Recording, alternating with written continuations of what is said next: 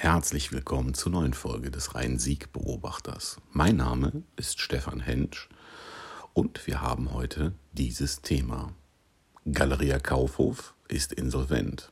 Schließt der Kaufhof Siegburg. Siegburg hat viele Gemeinsamkeiten mit anderen Städten im Rhein-Sieg-Kreis. Namentlich möchte ich hier exemplarisch Hennef, St. Augustin, Troisdorf und auch Königswinter nennen. Neben vielen positiven Aspekten dieser Städte teilen diese jedoch allesamt ein sehr, sehr trauriges Schicksal. Ihre Innenstädte sterben und verkommen jedes Jahr mehr zu Ansammlungen von Schnellimbissen und den überall identischen, immer gleichen Ladengeschäften von Filialketten.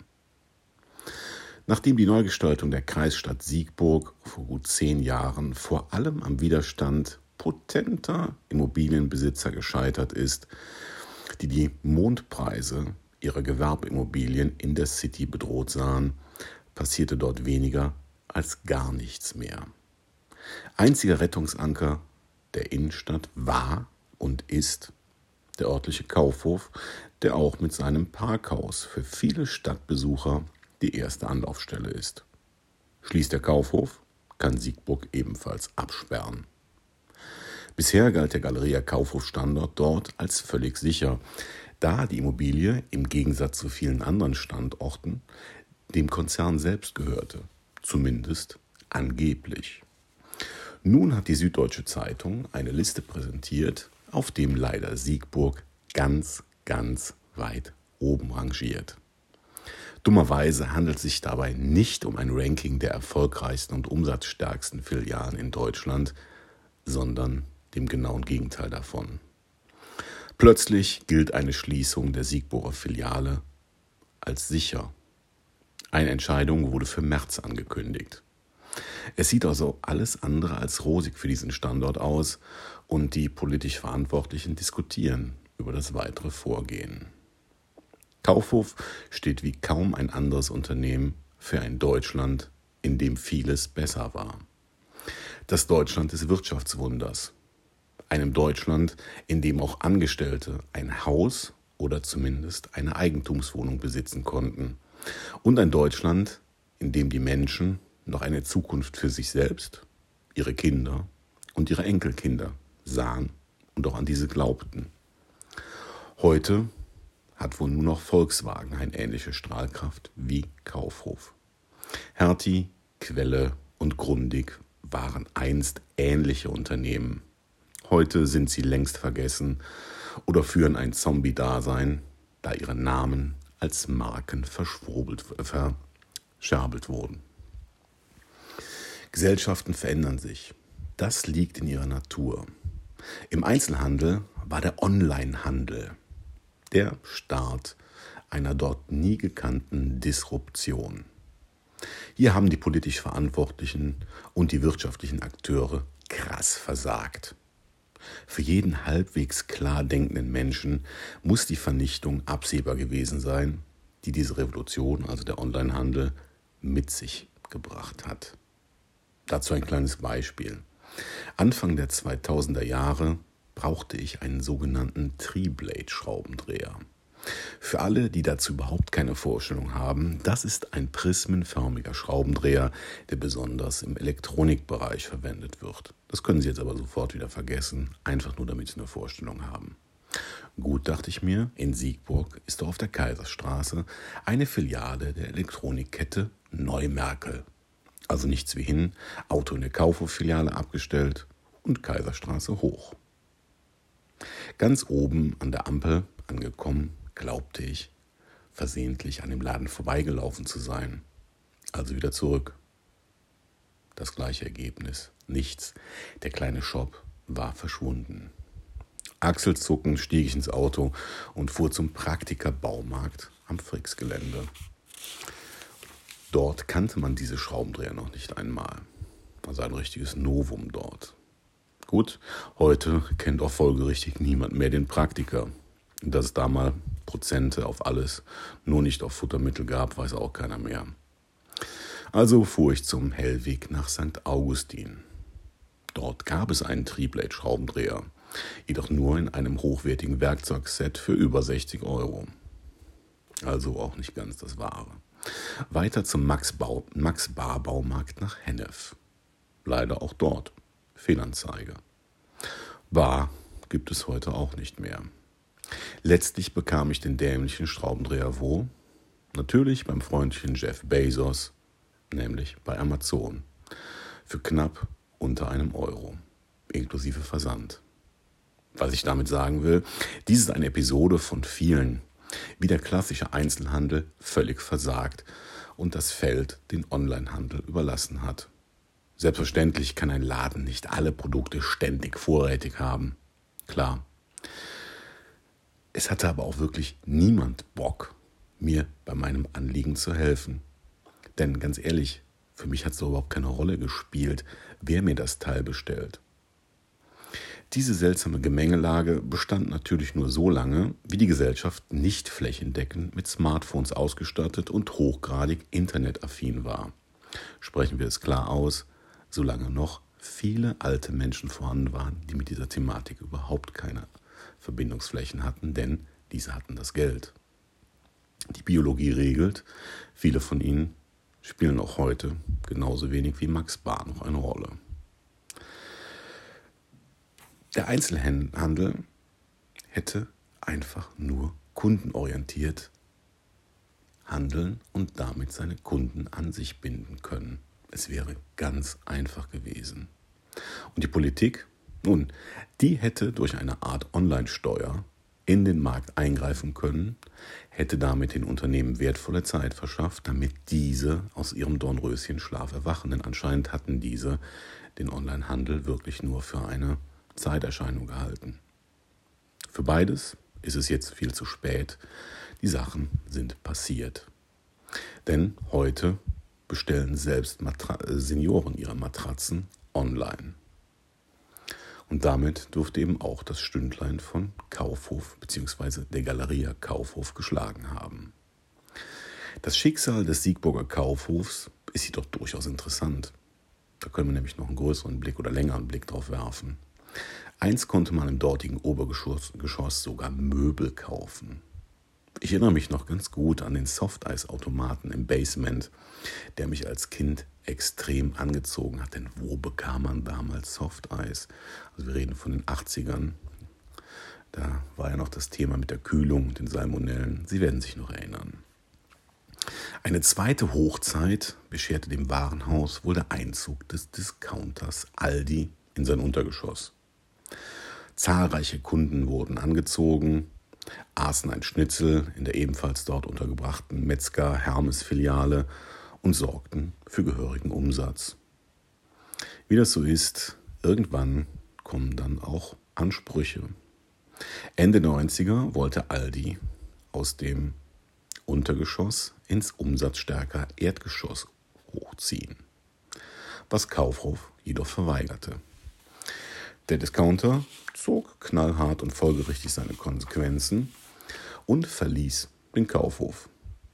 An dieser Stelle kommt beißende Ironie ins Spiel, denn wir springen jetzt ins Jetzt, also nach 2023.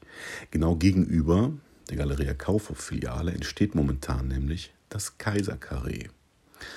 Das ist ein Gebäudekomplex mit eben einer Aldi-Filiale im Erdgeschoss als Ankermieter oder als Ankerimmobilie, auf der dann weitere andere Gewerbeflächen, aber auch Wohnungen aufgebaut werden. Wir werden sehen, ob die Galeria Kaufhof die Fertigstellung dieses Komplexes noch erleben wird.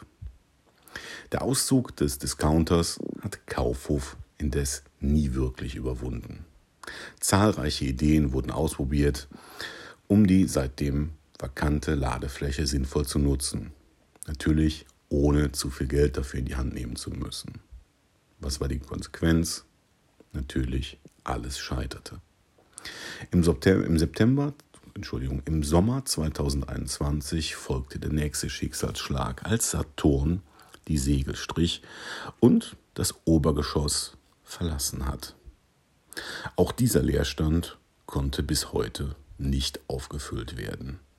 Den Maßnahmen zur Pandemiebekämpfung sei Dank. Wie sich der Kaufhof Siegburg so lange wirtschaftlich über Wasser halten konnte, erscheint auf den ersten Blick rätselhaft. Außerhalb der Weihnachtszeit ist dort selten viel Kundschaft unterwegs. Dafür sind auf der Ladenfläche, in der Geschäftsfläche, ziemlich viele Brandstores vorhanden, wie zum Beispiel einer von S. Oliver. Diese sind Mieter und müssen für ihre Präsenz deutlich eckiges Geld entrichten. Aber offensichtlich scheint der Umsatzrückgang von 2020 bis 2022 auch hier einiges zum Schlechten verändert zu haben. Kurz nach dem Weggang der Saturn-Filiale entschied sich der Kaufhof auch zur Schließung des Dinea-Restaurants, das gerade unter Senioren ein begehrter Treffpunkt war. Der Saturn ist jedoch nicht der Grund dafür, sondern eher eine massive Umstrukturierung des Restaurants selbst. Jahrzehntelang wurden die Gäste dort am Platz bedient. Ein neuer Manager führte Selbstbedienung ein. Damit fielen die für viele Gäste wichtigen Kontakte zum langjährigen Servicepersonal weg. Letztlich wollte niemand mehr dorthin. Dinea hatte sich selbst ins Knie geschossen. Für mich war der Wegfall dieses Restaurants wirklich traurig, da meine Eltern zusammen mit mir und meiner Oma regelmäßig dorthin gegangen sind und auch ich das Restaurant immer wieder selbst für einen Kaffee zwischendurch aufgesucht habe. Manchmal sogar auch eine Kleinigkeit zu essen. Stierblüte war da zum Beispiel vor kurz vor der Schließung eine Currywurst für 13 Euro, was natürlich auch aufgrund der Preisstruktur ein wenig den wirtschaftlichen Misserfolg erklären könnte. Fasst man jetzt alles Gesagte zusammen, muss man dem Kaufhof Siegburg attestieren, dass er sich seit Jahren in einem langsamen Sterbeprozess befindet. Dem Konzern ist der Standort wohl nicht wichtig genug gewesen, um eine Analyse der Ereignisse anzustellen und gegenzusteuern. Anders ist auch nicht zu erklären, dass man beim Betreten des Warenhauses seit mindestens 20 Jahren einen Kulturschock bekommt und sich in die Vergangenheit katapultiert fühlt. Zumindest, wenn man andere Filialen des Unternehmens kennt, zum Beispiel aus Köln oder aus Hamburg. Weitergedacht steht diese Geschichte wohl für das Dilemma vieler Innenstädte. Geschäfte schließen, es kommen weniger Kunden. Weitere Geschäfte schließen und es kommen noch weniger Kunden. Sehr schön kann man das auch am Samstag gegen 16 Uhr beobachten. Während in den Geschäften die Gehsteige hochgeklappt werden, wird die Innenstadt vor allem von Senioren gestürmt, die fressen wollen. Die Gastronomie hat also keine Probleme, während viele Geschäfte tatsächlich ihre Türen schließen, wie in den 70ern. Sehr viel anders ist das übrigens auch nicht beim größeren Bruder in Bonn, wo gerade der Überbau des Bonner Lochs zwar die Obdachlosen vom Bus, zum Busbahnhof vertrieben hat, aber für keine nennenswerte Belebung der Innenstadt gesorgt hat. Dafür sind eben wieder Fresstempel und zu wenig interessante Geschäfte verantwortlich. Einzig positive Ausnahme mag da der Lego Store zu sein, den es so in dieser Form eben nur in Köln gibt. Ich sehe das Problem größtenteils bei den Immobilienbesitzern und ihren Mietforderungen. Offensichtlich scheint eine Dönerbude mehr Umsatz zu generieren als ein Einzelhändler. Natürlich will ein Vermieter auf seine Kosten kommen, keine Frage, und ich gönne ihm das. Wenn hier jedoch keine Regulation vorgenommen wird, werden zahlreiche Innenstädte zu Fressmeilen verkommen, die ausschließlich freitags bis sonntags florieren und ansonsten Geisterstädte sind. In Kombination mit dem zu erwartenden Impact aus hohen Energiekosten und der kommenden Implementierung von künstlicher Intelligenz in die Arbeitswelt werden noch zahlreiche Verwaltungen ihre Gebäude verlassen. Da kann man dann sicher auch wieder teure Wohnungen, Filialgeschäfte und Imbissbuden reinbauen. Ob das den Innenstädten hilft, glaube ich definitiv nicht. Insofern muss man die Sinnbilder für das alte Deutschland, also Volkswagen, Kaufhof und vielleicht einige andere, noch um einen anderen Begriff erweitern, nämlich den Begriff der Innenstädte an sich. Als einziges Unterscheidungsmerkmal zu Vorstädten und Dörfern werden wahrscheinlich die Bahnhöfe übrig bleiben. Dann kann man Siegburg auch ruhigen Gewissens zum Quartier an der Sieg umbenennen, Bonn zum Carré am Rhein und Köln zum Kiez am Rhein. Städte mit eigener Identität, Kultur und individuellen Angeboten sind sie dann definitiv nicht mehr. Die ketzerische Frage lautet jedoch, sind sie es jetzt überhaupt noch? Wie sehen Sie das, liebe Zuhörer? Würden Sie den Siegburger Kaufhof retten? Was könnte man Sinnvolles mit dem Standort anfangen, wenn die Galeria Kaufhof schließen muss? Fühlen Sie sich in den genannten Innenstädten wohl oder fühlten Sie sich früher wohl?